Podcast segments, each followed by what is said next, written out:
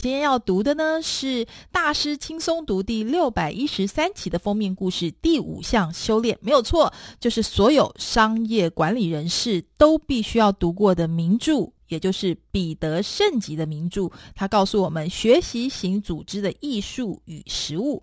封面概念呢，就是告诉我们系统思考是学习型组织的第五项修炼，而且会直接影响其他所有修炼的成效跟有效的程度。因为真正的学习往往来自于试图找出答案的过程，而系统思考正是解决问题最究极的方式。我们节目呢，就叫做要。大家来好好学习，所以呢，就算你早就明白学习型组织的好处以及必要性，却未必能够在组织里面长期保持学习的热情，带领组织成长进步。为什么呢？因为学习的本质正是如此，需要不断的思考，反复的学习，看见事物背后的成因，才有可能创造根本的改变。没有人呢能够否定学习可以带来成长跟改变，是通往未来最强大的能力。但是，当我们不停学习解决问题的各种方法跟技巧时，很容易只学到如何解决事件，但是不容易学到如何改进造成事件的系统，或者是纯粹满足于如何处理事件，而不在意事件为何发生。所以，接下来我们就要来看今天的主题看板。你的组织能思考、会学习吗？特别是面对外界激烈竞争的状况下，人们也大多致力于如何竞争，很少停下来思考为何竞争。个人是如此，企业是如此，对员工的要求、对下一代的教育也都是如此。也难怪人们普遍想要快速地取得标准答案，但是反而丧失了独立思考跟主动学习的能力。好的，接下来呢，就要思考回答这个问题了。你的组织到底能不能够独立思考，会不会主动学习？事实上呢，有学习障碍的孩子很辛苦，但是有学习障碍的组织是足以致命的。还有呢，我们要怎么样可以下放权力，让组织各个阶层的人都致力学习？这就是彼得圣吉的名著。第五项修炼要告诉我们的关键要点。我们回到主题看板，你的组织能思考、会学习吗？就算呢，你早就明白了学习型组织的好处以及必要性，为什么没有办法在组织里面长期保持学习的热情呢？我们首先要来看学习型组织的竞争优势到底在哪里。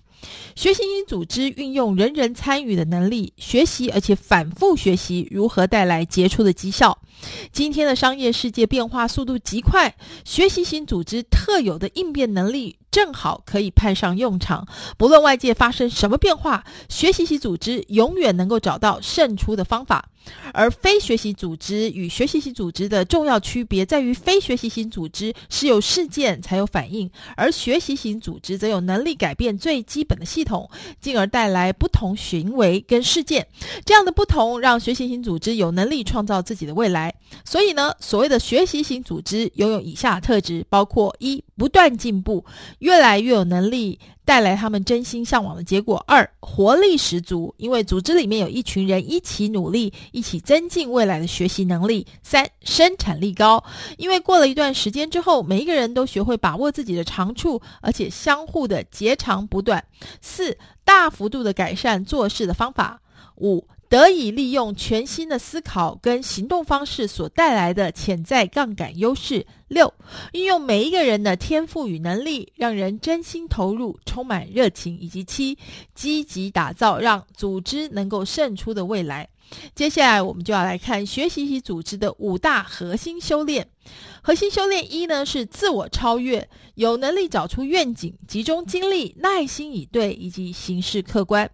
只要个人能够学习。组织其实是没有办法学习的，因此个人的成长与不间断的学习才是学习型组织的第一项修炼。以下几种做法与修炼能够不断的拓展以增强自我超越，包括清楚的陈述以及充实个人的愿景宣言，还有有效运作创造性的张力。还有利用结构性的冲突，不避讳残酷的事实，还有运用潜意识。接下来看第二项核心修炼，就是心智模式，要掌握深入大脑影响行为的心智图像。要培养组织采取创新、原创的心智模式能力，包括打造清楚说明新模式的系统，还有组织内部董事会这一类的咨询小组，可以超越组织阶层，让新点子与新商业概念的。传声筒，以及鼓励培养反思的技巧，还有练习人际探寻的技巧，还有要认清人们拥护的理论可能不同于他们采行的理论。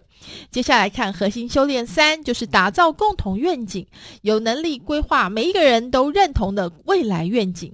组织内部的人士努力完成心中的大事时，内部将会出现一股可以善加运用的强大力量，打造强而有力、振奋人心的共同愿景，还有鼓励个个人愿景，以及允许共同的愿景自己浮出台面。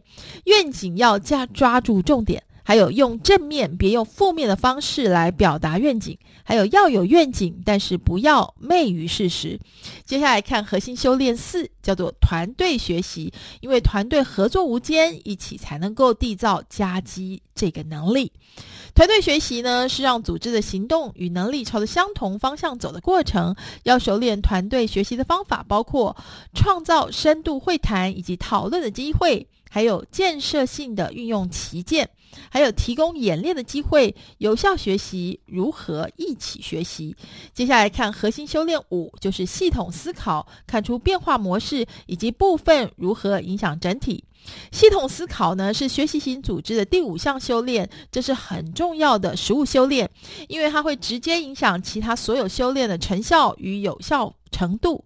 我们可以利用各种工具来辅助系统思考，包括系统工具箱一，了解系统思考的定律。系统思考的定律包括：今日的问题通常来自于昨天的解决方案，因此，光是把问题从系统的一处移转到另一处，这种短期解决方案是无效的，必须要改变整个系统。更加努力不会带来不同的结果。如果系统本身有问题，光是辛苦工作将没有办法克服所有的障碍。还有小兵可以立大功，系统会出现放大改变的效应，因此小但是十分专注的改变可以带来巨大持久的改变。如果他们一开始就是正确的改变的话。还有，不要怪东怪西。系统思考的意思不是要人找出今天事情会这样，应该是要谁负责。系统思考的哲学观是万事万物最终都会以某种方式连结在一起。而我们接下来看系统工具箱二，就是寻找模式，而不要看片段。系统思考看的是带来整体现况的因果关系，而不是任何一个单一时刻的静止画面。看到各种因素的结构如何相互影响之后，就可以看出系统某一部分的变化将连带影响到其他地方。系统工具箱三：寻找大自然的基模。学习型组织呢，不会只专注于解决问题，而是会想办法改变最初造成问题的思考方式。因此，管理者可以照。透过找出系统，找出事情背后正在运作的架构，对症下药，带来想要的结果。而系统工具箱四呢，是了解杠杆原则。系统思考最终的目标是创造杠杆。用最小的失力获得最大的改善。以系统来说，最佳最持久的结果通常来自于小型目标明确的努力，而不会是任何大张旗鼓的动作。系统工具箱五是见树也见林。大抵而言，系统思考是艺术，而不是精确的科学。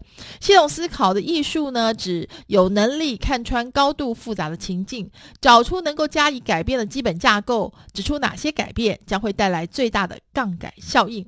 接下来我们来看学习型组织所面对的关键挑战、实务问题跟议题。说到底呢，学习型组织通常是充满实验精神的实验室。许多实务问题与议题的答案来自于试图找出答案的过程。所以呢，我们来看关键议题一：如何超越办公室政治。减少办公室政治与权谋的方法包括打造共同的愿景与所有人都认同的价值观，还有鼓励参与式开放跟反思式开放，以及接受世界上没有标准答案。而关键议题二是如何下放权力。人们觉得要为自己行为负责的时候，学习效果最好。学习因组织会做好几件事，让地方可以做决定。但是依旧保留一定的指挥权跟行动控制权。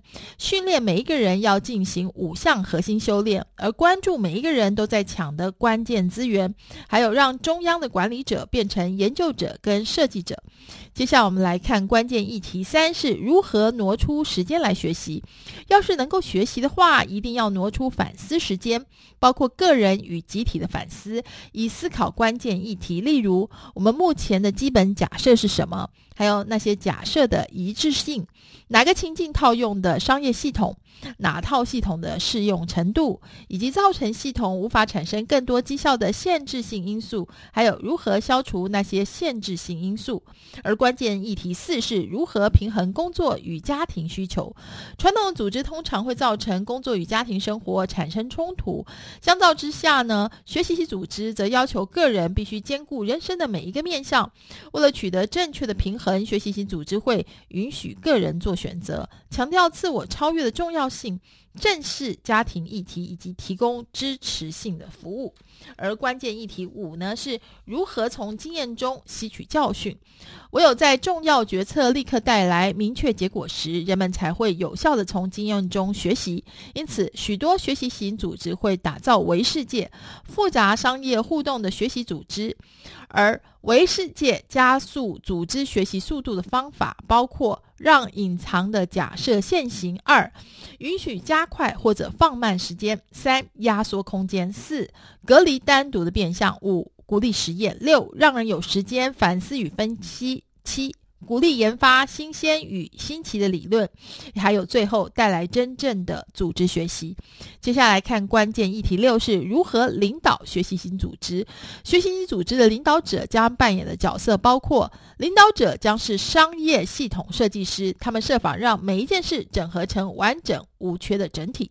还有二，领导者将是管家，他们将引导学习型组织带着完成使命的精神，朝着目标向前。三，领导者将是老师，他们教相关人士应该把注意力放在何处。以及最后一项，领导者会控制创造性张力，他们会解释自己的愿景，而且说明现实，接着利用愿景跟现实之间的差距，呼吁人们行动。